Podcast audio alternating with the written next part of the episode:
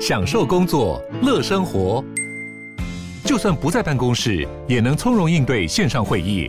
HP Dragonfly 透过专业的 HP Presence 设计，内建降噪及会议快速键，搭配清晰的 Bang & Olufsen 音效，增强音讯及视讯功能。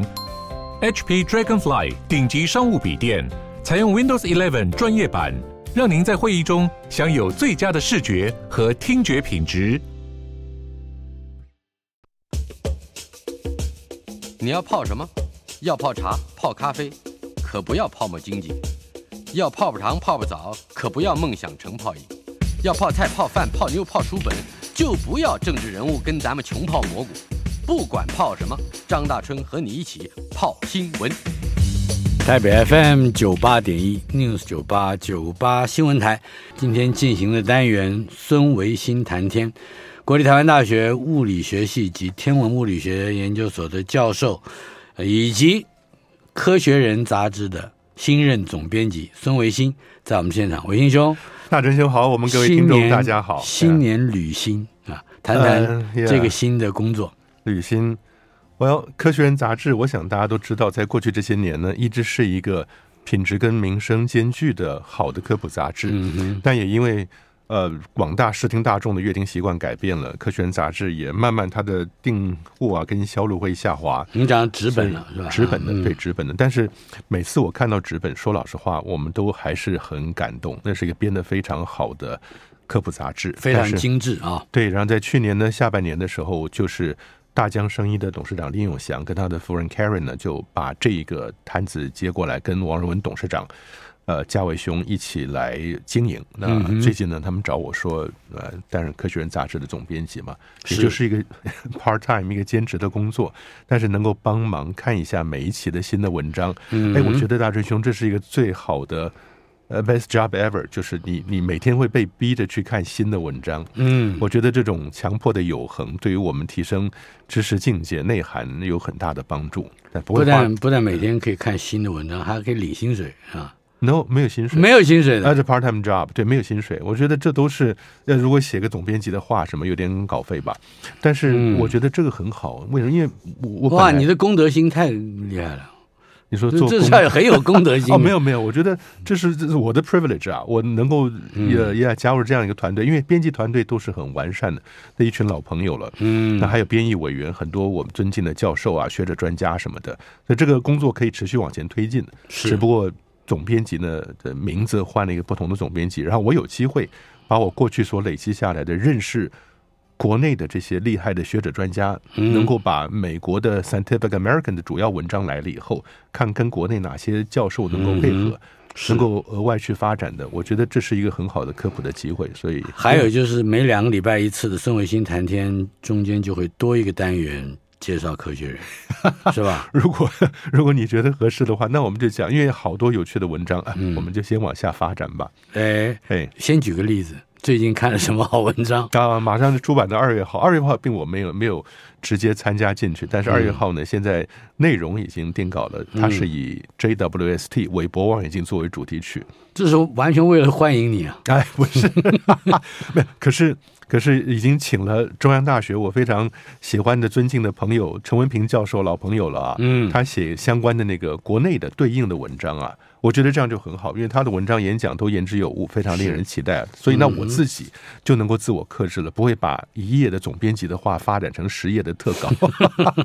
但是光是韦伯望远镜结合社会脉动，能够把最新的知知识提供给大家，我觉得这就很精彩了。嗯，这样好了，我们的新闻有也有跟韦伯有关的，对不对？嗯，对啊，今天也有好几个跟韦伯有关的，非常重要。但是先先说一下，我认为这个是。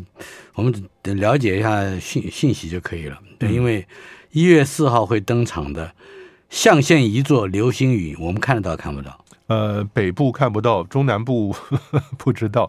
整个台湾呢，大概天气都不是很好。但是说老实话，象限一座流星雨呢，并不是一个极为壮观、令人期待的流星雨。嗯，每一年，我想大家简单的记，只是八月。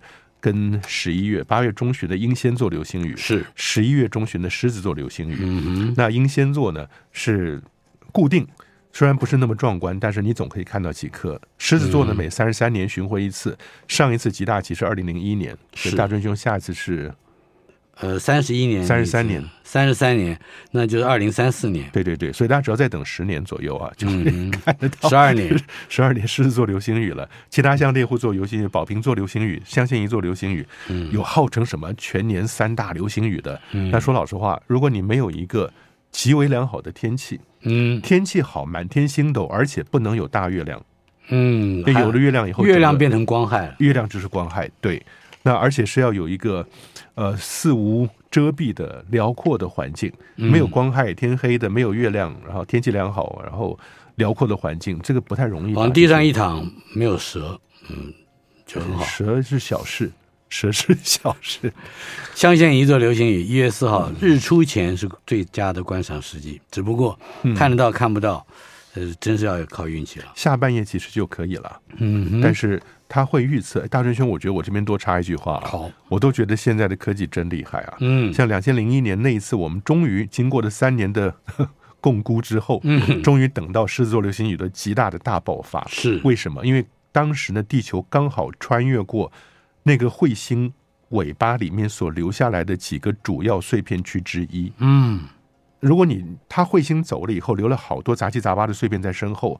走得越久，碎片就越稀薄嘛。这是为什么？三十三年狮子座那个来一次以后，是才热闹的很。但那次那个时候，二零零一年刚刚彗星走了，可是呢，科学家竟然知道，你如果看那个图很惊讶，它背后这个彗星背后呢，有一区、两区、三区、四区，大概有六七个区域是碎片区。嗯哼，这边标出来是一八六六年。这边标出来是一八三三年，啊，这边标出来是一八九九年，他连哪一年？一七九九年，一七一七九九年，对，呀，他哪一年形成的碎片区，科学家都知道，然后地球就是在那一年，二零零一年穿过其中的一个，嗯，是，这是象限仪座，为什么叫象限仪？啊象限仪是一个星座的名字，嗯，所以大尊兄 也很好，你每次提了名，我都发觉我们想了好多想跟大伙儿说的。我们熟悉天上的西洋的星座是八十八个，是中国的话三元四象二十八宿那是另外一回事，有机会再谈。但西洋的八十八个星座呢，可不是从巴比伦年代就有了，最早最早的星座很早，那都是跟希腊神话、罗马神话结合在一块儿的，英仙座啊，或者是仙后座、仙王这些，呃，大熊、小熊那些神话故事的。嗯哼。但是到后来，那近代的天文学家不断的有新的。星座的名称，嗯，把那些比较暗的星凑在一块儿，象限一座是，你还有显微镜座，哦，还有苍蝇座、船帆座、船底座，还有王谷座，王谷，促谷不入乌池，哦，那个谷，哦，呀，那个就保捕鱼的，哎，对对对，捕鱼的，嗯，那所以你可以看得到这些思考，中西方有它的相异跟相同处，中国也是，中国古时候的星官，你连坟都有。呃，坟墓的坟，坟墓的坟都有，有马车，御夫座，这不啊，那是西洋的御夫座，我们就有驾马车的，有造父啊，有什么东西，都你把整个社会反映到天上去。是啊，还有就是天文观测者的眼睛实在是厉害，他能够组织起来，天空之中那些个个别的星斗，是 那不是眼睛，那是心智，他幻想的能力如此厉害，而且他不重复哦，啊，对不对？他是不会说这个星座跟那个星座。啊有。啊还会有重复的。飞马座，嗯，飞马座其实不像是一匹飞马，嗯，它就是那个呃旁边英仙座骑着飞马去斩妖除魔的那个飞马嘛，Pegasus 飞马，隔壁界的。呃不，他那个飞马呢长得其实不像飞马，像是一个棒球场，嗯，你真的看得出来本垒、一垒、二垒、三垒，嗯，但是呢其中有一个垒是跟旁边仙女座共用一颗星。哦，对。所以有一些星座的星是会互相，我也不知道他们为什么有这样子的，嗯，愚蠢的错误。你不记得这个还一眼睛看是吧？还可以看出一把伞来，对不对？呃，对，有很多有一些人说一定要有天兔，特别喜欢兔子；有些人特别喜欢猫，嗯，说我可以把我毕生的天文学家的荣誉换天上一定要有一个天猫座。是还真的有这样一回事，嗯嗯、但是大顺兄还是话说回来啊，嗯、大家对这个星座呢，反正听听笑笑就可以了。譬如我们刚刚讲飞马座的四颗主要的亮星，距离我们都不一样。嗯，北斗七星七颗星跟我们其实距离都不一样，只不过我们刚好在地球这个方向看，把它平面化了，平面化了，对对对，否则你换个角度看的绝对都不一样的。好了，接下来我们的天文新闻，推动太空产业的发展，国家太空中心也就从一月一号开始改制为行政法人。嗯，本来是财团法人是吧？呃，没有，本来是公务机构啊。嗯哼，本来是在国科会，后来有一段时间变成科技部嘛，现在又被回到了国科会底下的国家实验研究院（国研院）底下的八个中心还是十个中心之一的，是，所以它的位阶很低。经费也没有办法大幅的提升，但是你要去跟人家做太空发展的竞赛跟合作，你没有足够的经费是没有办法。当时我还记得我们在节目里说过，太空中心我们去看了福卫五号跟七号，哎，我才知道太空中心编制两百人。嗯，我说科博馆都有三百六十个人了，国家太空中心只有两百个人。嗯，所以后来现在天上剩下来的台湾的卫星呢，一号、二号、三号、五号、七号。目前剩下五号跟七号在运作，嗯，哎，那我觉得很很小小的高兴是什么？因为这两个发射的时候是我在主持直播的，嗯哼，主持发射，但是我好高兴，有一回总统来了，嗯，那我坐在主播台上，眼睛看着当时的太空中心主任林主任，嗯，余光就飘向总统，嗯，然后我说太空中心表现极端杰出，百分之百发射成功率，但是经费太低。层级太差了，总统什么表情？他听进去，所以能够能够放松的改成行政法人，要把位阶提升了，提升到国科会下面。哎，我觉得这样的话，它本身的弹性就大得多。否则，你今天到后面你会看到韩国的、日本的、阿联酋的，什么国家都已经上去了。嗯哼，是国家太空中心的中文名称跟英文名称也改了。对，嗯哼。很大春兄，你提这个很有意思啊！最早最早是 National Space Program Office，嗯，国家太空计划室，后来变成 National Space Center，国家太空中心，嗯哼，现在把它 叫个名字叫做 TASA，他 The Taiwan Space Agency，对，你觉得跟谁很像？你你想说 NASA 吗？对，日本的叫做就，就跟着美国的 NASA 变成它的附属机构了 啊？没有没有，日本也叫 JAXA。嗯，JAXA，J A X A，那是日本的，嗯、是，所以台湾搞个 TASA，我觉得这也是 NASA 做出来一个名声吧。每个国家都把他自己的名字弄得跟 NASA 长得差不多。我们到底现在还可能最快会推出什么样的太空计划？呃，太空计划第三期已经定案了，再往后的十年呢，要发射十个低轨道的通信卫星。但是我觉得，我们有好些人都觉得这不是能够激励。激励年轻人，他比较产业化，嗯，你去做发展产业啊，去承接别人的 OEM 的工作，所以会希望能够探月。哎，果然最近探月放进了三期太空计划其中的一个环节。台湾要探月，对啊，嗯哼。今天我们的新闻里面，韩国的有个太空船 Danuli，嗯，赏月号已经进入月球轨道，嗯，韩国哎，所以不是很希望球赛都要。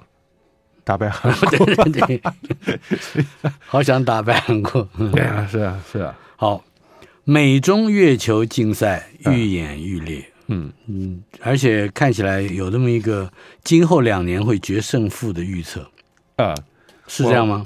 我，我任何时间都在决胜负了。嗯、那你说，这其实我觉得又像是另外一个美国人提出来的，一方面要钱，一方面希望美国能够投入更多的资源。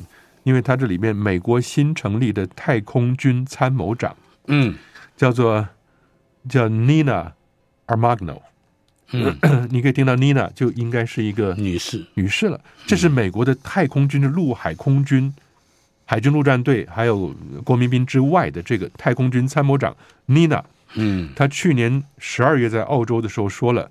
大陆完全可能赶上美国，并超越美国。嗯哼，绝对，Yeah，absolutely。嗯，然后他说，大陆的速度令人震惊的快，所以我觉得美国要把，当然你你要你要争取经费，就得要强调敌方的威胁有多大。所以这是太空军参谋长的意见，也对，所以我要把它放在这个脉络里去想，嗯因为他是为了要争取国防经费。嗯嗯嗯，是吧？呀，yeah, 对，你可以想象，这是其中一个原因。夸大敌人的这个战力，对，然后你会觉得他们讲话就觉得很奇怪了。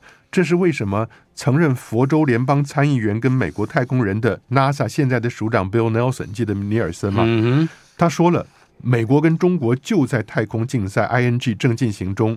他说：“你只要看到，这中国会用非常 aggressive、侵略性的方法来做。为什么？因为你只要看中国在南沙群岛的做法，就知道。哎，奇怪，这个南沙跟太空是什么关系啊？嗯就是这个 Nelson 去讲南沙群岛，好像好像有点过了界了啊。我觉得好奇怪。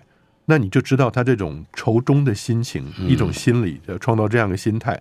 最近不是飞机两架飞得挺近的，靠近三米吗？那可能他们就会想，未来我们在月球上，美国盖个房子以后，大陆就一定要挤在旁边三米，再搞个房子。我觉得你好好自己做，别人超越不了你就行了嘛。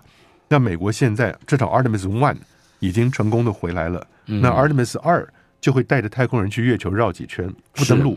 Artemis 三呢，就是把人放上去。为什么这么赶罗赶罗的？就是因为大陆准备在十年之内把人放上去。好像美国国会并没有如 NASA 所愿同意他请求的全部经费。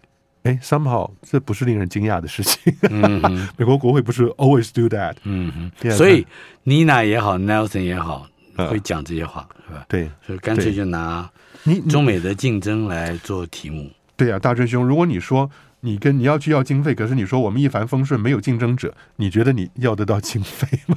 嗯呀。好，不过不管怎么说，大陆的太空计划企图心十足，他已经宣布在这个十年结束之前达成太空人登陆月球的目标了。对，我觉得这是说的，你只要看说的就知道，嗯，规划已经超越十年以前了。那超越十年之后，也就是现在各国都应该在规划在月球上盖房子。是，还有就是 SpaceX 也有新闻。嗯，完成了二零二二年的第六十次轨道发射，这是前前一年，也就是三四天以前吧。对对，十二月二十九号啊，六十分及格了、嗯、啊，不是不，六十次轨道发射。对呀、啊，他一年发射了六十次，去年是多少？嗯、你要问那去年是多少？知道它的成长率吗？嗯，去年是三十一次。呃，你讲的去年是二零二呃，sorry，前年。二一前年。前年是发射三十一次，对，但是去年也就是两三天两天以前，十二月二十八号赶在年底之前，跨年之前呢，五十四颗星链卫星 Starlink，哇，我的天哪！Starlink 的第二代，也就是 Generation Two，那美国的 FCC 嗯。批准了七千五百颗，他申请三万颗，批批准了七千五百克，其实呢，这就是哎。回到《科学人》杂志三月号的文章哦，里面就有一个天文学家开始认真注注意到，到底这些人造卫星对天文观测的影响。是我都可以想象那一期的总编辑的话标题是什么了。你已经想好了？我想好了，八个字。嗯，嗯明亮的夜，人造的星。嗯，明亮的夜指的是天文学家受不了的地面光害。是第二个更糟糕，是天上已经破坏的差不多了。嗯、是。哇，哎，你这工作做非常超前部署啊！三月份那个总编辑的话，现在已经讲好了。我是跟美国跟中国的登月计划学的。嗯，对。具体的来讲，这七千五百颗这第二代的卫星的会发射离地大概多远？到这是五百多公里。五百五百多公里，这是很糟糕的，因为它是离地面够近。嗯，所以它上面太阳能板如果反射太阳光，地面看得一清二楚。哈勃望远镜就在四百七十公里的地方，也就是大春兄。如果你跟好朋友躺在夜空底下草地上，嗯，视力好，天气好，你会看得到低轨道卫星缓慢的从头上过去的，包含哈勃望远镜，包含太空梭都看到。我会看到好朋友，我会干嘛看太天上啊？对，我知道。好了，大陆试验十号，呃，这叫什么？零二星成功入轨。对，这个为什么摆在这个地方啊？是因为它现在大陆已经得到了全年发射五十四次，嗯，就刚刚讲 SpaceX 六十次，对，那大陆全年呢五十四次。当你说大陆举一国之力，它是公家机构来发射，那没话说，有多少钱做多少事嘛。是，那美国竟然是民间企业做到六十次，所以我意思是说，大陆现在起来了，它也五十四次了。更不用说他在海南岛做的民间发射基地，嗯，而那个民间，当你接收世界各地委托他发射的，显然的就那个次次数会更多了，嗯，所以太空以后这个产业会是一个杀的头破血流的地方。是，来谈谈大陆的新型火箭，嗯，呀，它这个火箭是海上热发射，嗯，什么意思？也就是你你不要摆在地上，你在地上的话，你发射它，第一个你环境污染。嗯哼，第二个，你要取得土地周边，你像我们在台湾、在台东、在屏东要发射九鹏啊，或者是旭海那边都会碰到困扰嘛。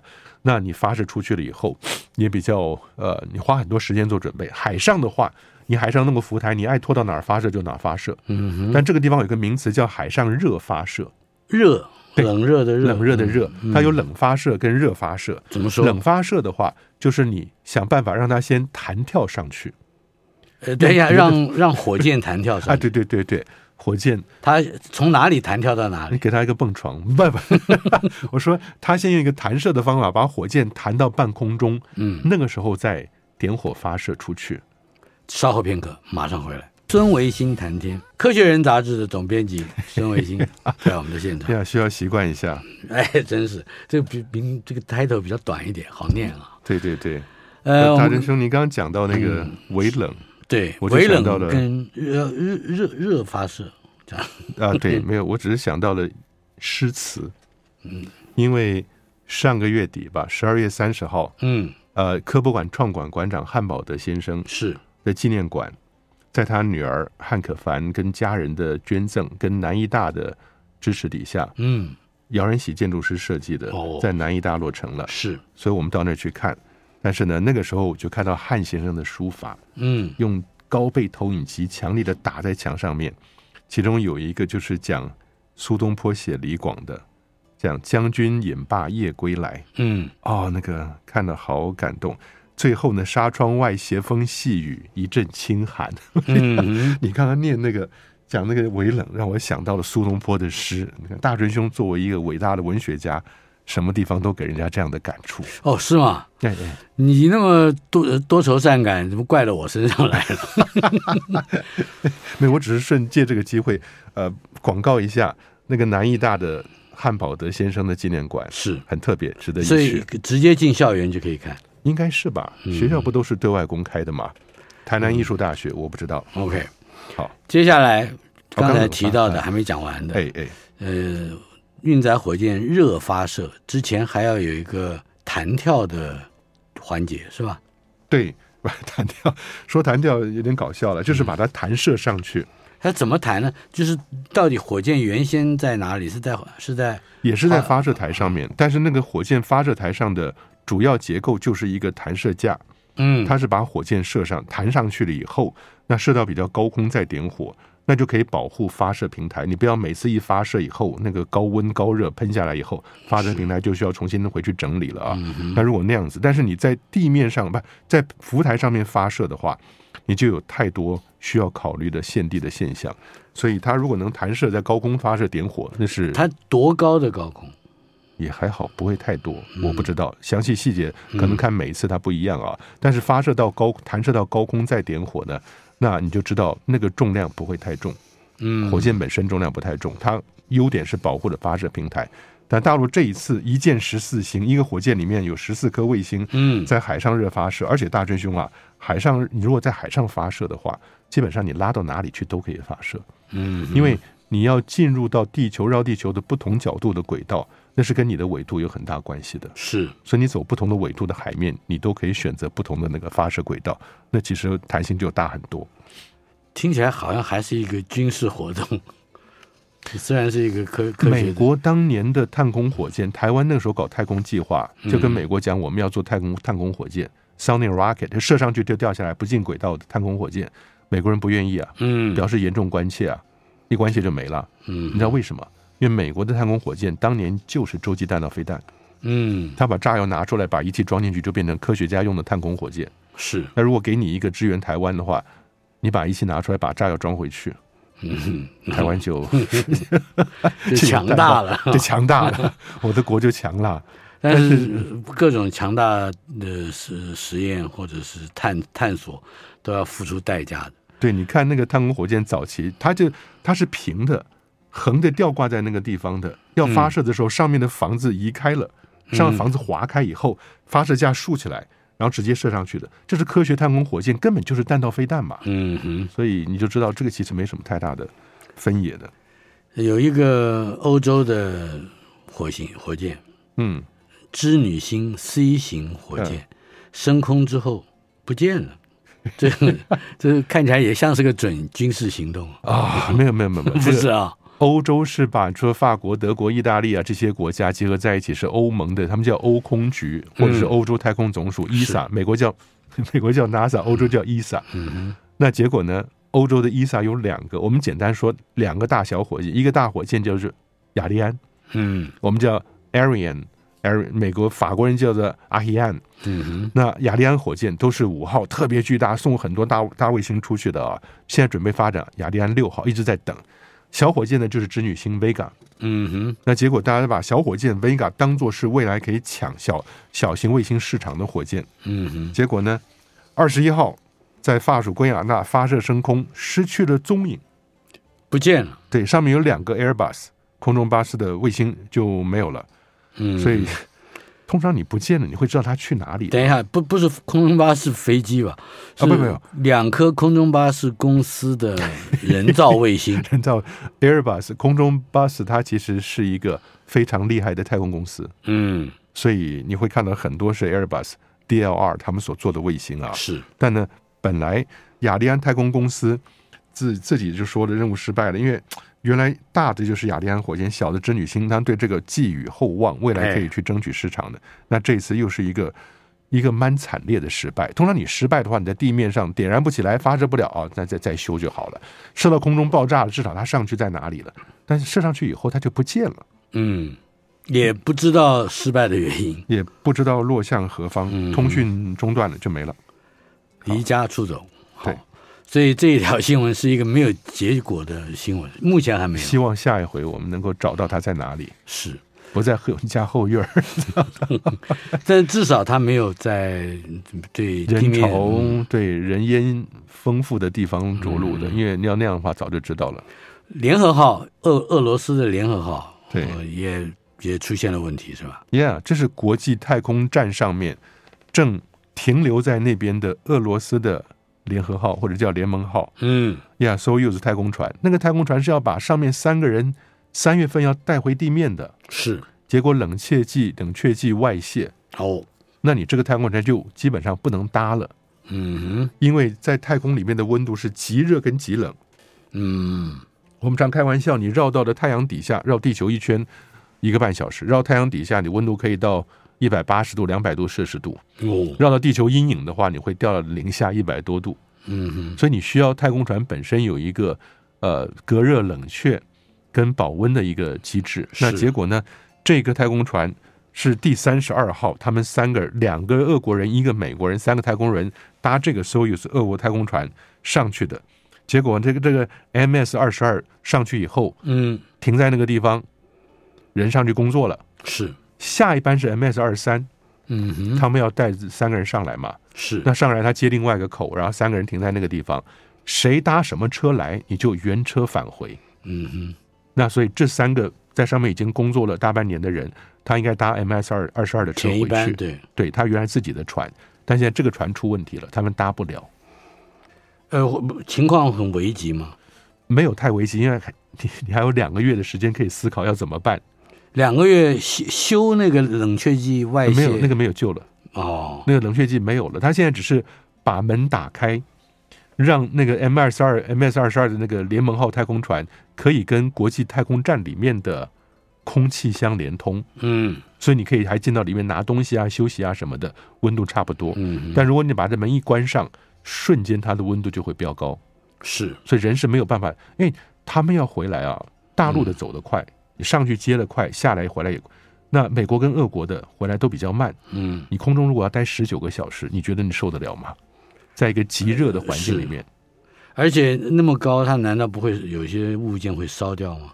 倒还好，它热只是对人不舒服。嗯，设备是烧不坏的，但是你人就没有办法进到里面，门关以后脱离太空站，花十几个小时回到地面。嗯，那十几个小时会把人热死的。好像只不过就是一个几公里宽的洞。影响到太空飞行器的一根冷却剂的管子，嗯嗯，嗯，所以啊，所以小问题就变大问题。是，但是现在有几种可能，一个是俄国乖乖认赔，然后把另外一个 M 二 MS 二三的空壳子发射上去，嗯，给你一个空车带回来。那，MS 二三上去以后把人接回来，MS 二十二那个出问题了呢，叫他自己飞回来啊，是这样做。他反正冷冷热热他不在乎，那他不在乎。另外一个、就是，但但是在那样的温度变化之下，他会听话吗？也还好，应该会，应该还好，因为它几百温几百摄氏度的话都没有太大问题。嗯，因为太空船的外侧是可以抗一千四百摄氏度的。是，但是你知道吗？他们除了俄国人要讲自己，因为你知道，你把 MS 二三发上去以后，把三个人带回来，那你原来 MS 二三的任务就完成不了了。嗯，也没有三个人上去了。但是呢，有另外一个想法，call NASA，call 以前叫 call NASA，出了任何问题 call NASA，现在是 call SpaceX。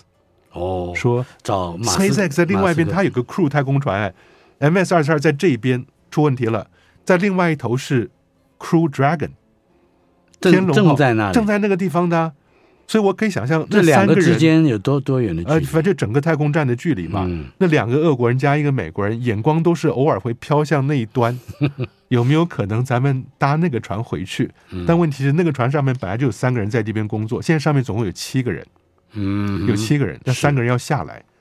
那你知道他们说什么？嗯，他们问 SpaceX 说，能不能挤一下，搭个便车 挤一下？对对对，结果能不能呢？啊，现在不知道，现在不知道。马斯克还在等。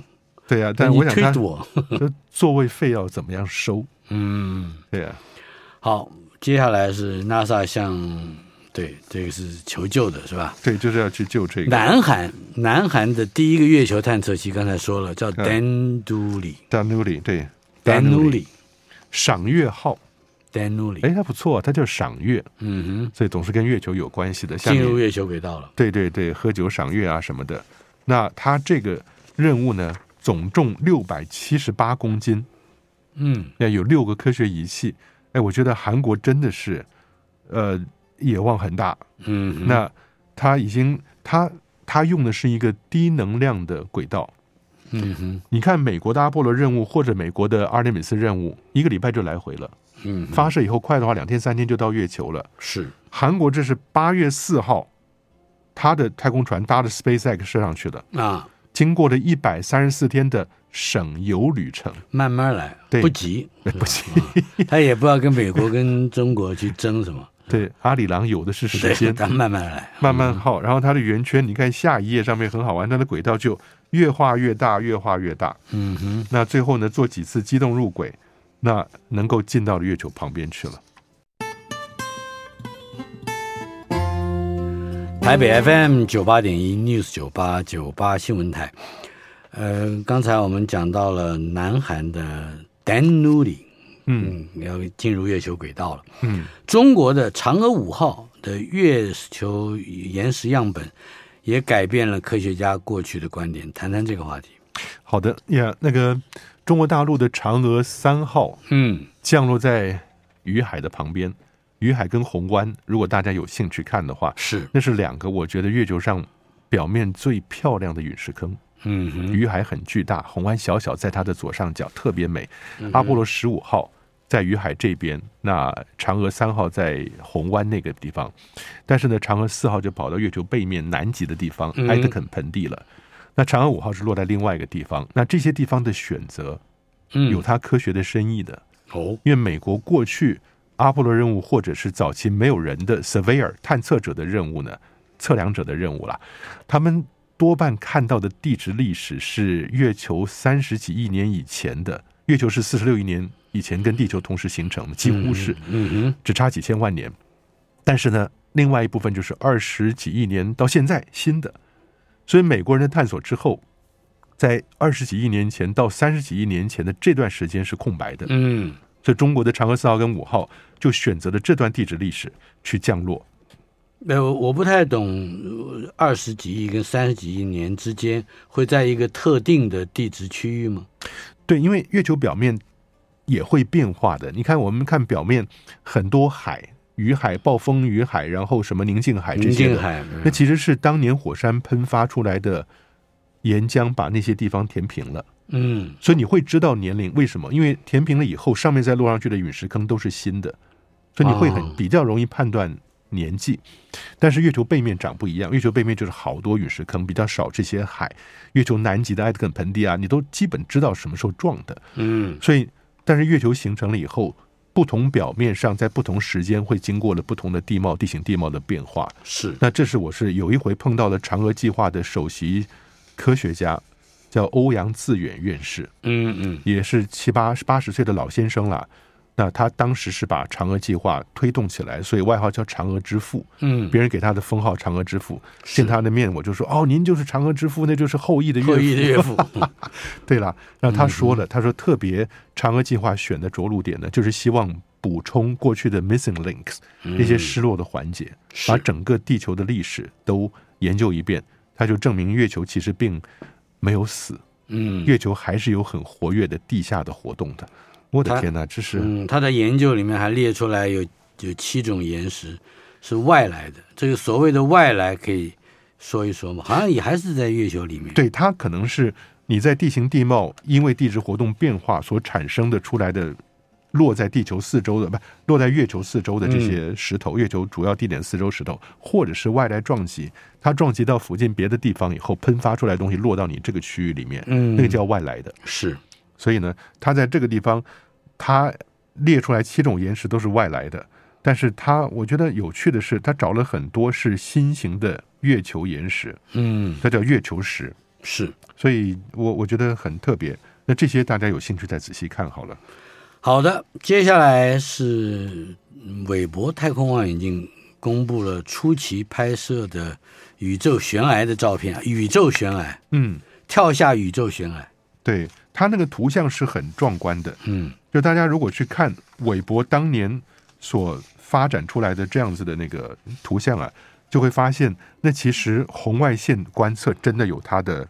优点，嗯哼，因为你可以穿透到灰尘云气的深部，去看到那些刚刚形成的恒星的样子，嗯哼，那这是所谓的跳下宇宙悬崖，也不是真的跳悬崖了，而是说那些灰尘结合在一起，好像丘陵叫连绵起伏的山峰的感觉，嗯，但是大志兄啊，我觉得大家真的有兴趣的话，可以看一下那个悬崖到底在哪里。如果你把那个大的图拿上来以后。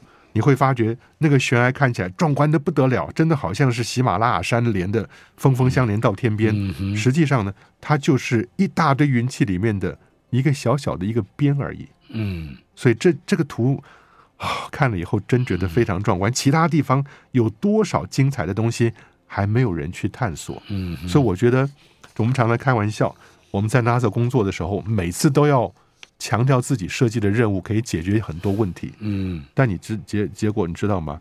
你设计的任务就会创造更多的问题，嗯，因为你的视野打开了，是。当你的视野拓宽以后，你会知道有更多值得你去研究的东西。所以我觉得这是什么？这个这个韦伯太空望远镜是红外线是吧？那红外线主要是红外线，对，它几乎没什么可见光。它这个拍摄到的这一些。峰峰相连到天边的这个影像，嗯，呃，我是是跟有有实际我们眼睛看到的这个尺寸吗？哇，这尺寸还是很大，很非常宽广的。就是星云的尺寸，星云的尺寸可能是几光年到几十光年那样大小。但是呢，红外线的意思是说，我们肉眼是看不到这些灰尘的，因为它所发出来的红外线，肉眼是感觉不到的。所以，如果今天你是拿可见光望远镜去拍摄这个地方的话，你只会看到一团黑，没有东西的。那如果你拿红外线的侦测器的话，它就亮起来了，嗯这些地方就亮起来。所以你现在看到亮的地方，是因为它会发出红外线。就像我们每个人都会发出红外线，我们的体温是让我们发红外线，我们没有办法发可见光，除了宋七力。所以，如果你拿红外线的相机来拍大春兄的话，嗯，大春兄周遭就发出了光芒，嗯，全身发出光芒来，那也是你平常的感觉，是吧？红的绿的，对。但是重点是啊，除了这个呃韦伯望远镜的新的影像之外呢，嗯，韦伯望远镜最近也是命运多多乖还是多舛？嗯，多舛多乖都可以。哦，嗯，有两个问题，前几个礼拜我们没有提的一个是它被微流星打到，嗯。微流星，微流星它不是有十八面六角形的镜子吗？嗯，那每个镜子都可以算作主镜之一嘛，合在一起，就有一个主镜被稍微大一点的微流星打到了，结果它不但有点损害，而且它还偏了一点，那可以调回来的。但是他现在就需要把韦伯望远镜的方向整个移开，为什么？因为他会知道什么时候是比较多的微流星聚集区会过来。嗯，那这是一个。另外一个是十二月，我的天呐，看着吓出一身冷汗来。十二月七号开始，韦伯望远镜间歇性的进入安全模式。哦，为什么？软体出问题了，嗯，软体故障。那花了两个礼拜左右的时间调试了以后，啊，这两个礼拜申请到这两个礼拜的时间的人会痛哭。嗯，当然以后会补给他时间。这以前我们在 NASA 工作就发觉，你卫星出问题的话，时间以后会补给你，但是你充满了期待却落空了啊。嗯，但还好，在十二月下旬呢，又重新修好了以后，又进入了正常的操作模式。这样的事情以后会常常发生吗？希望不要，因为你如果发展出他自己遥控修不好的东西的话，那就很麻烦。嗯，你人去不了的。是，又在那么远的地方，也要一百五十万公里，是，对啊。但是这一个这一期《科学人》杂志二月号的主题谈这个东西，真的，大大家有空的话，有可能找来看一看，因为封面故事也是他。我自己觉得，我给他的一句话就是，嗯，他是现在的青壮年的科学家、天文学家，嗯，往后二十年主要的探索工具是哈勃，基本上已经推到第二线了。但是我们有哈勃的消息。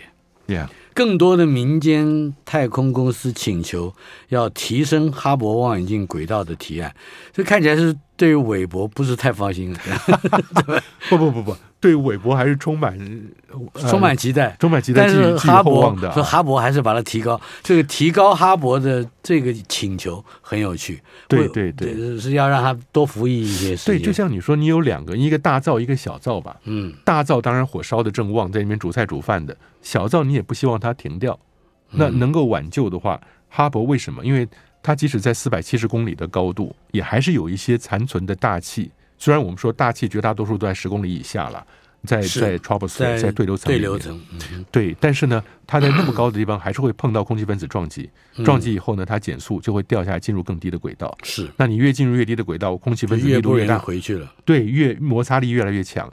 那如果你不去做轨道提升的话，它等十年之内就会烧在大气里面了。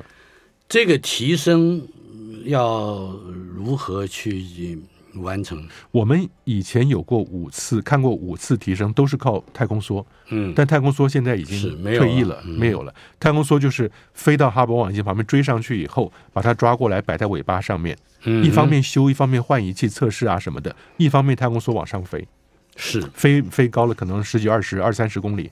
它就可以又存活好一段时间。那现在就是说，你已经没有太空梭了。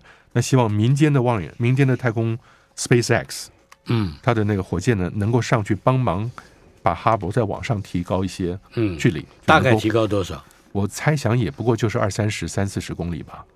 提高几万公尺而已，对不对？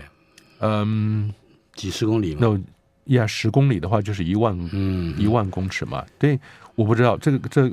看他们的设计是怎么样，那如果能够提高更多的话，当然效果就更好。是，好的，我们再见了，两个礼拜以后再见。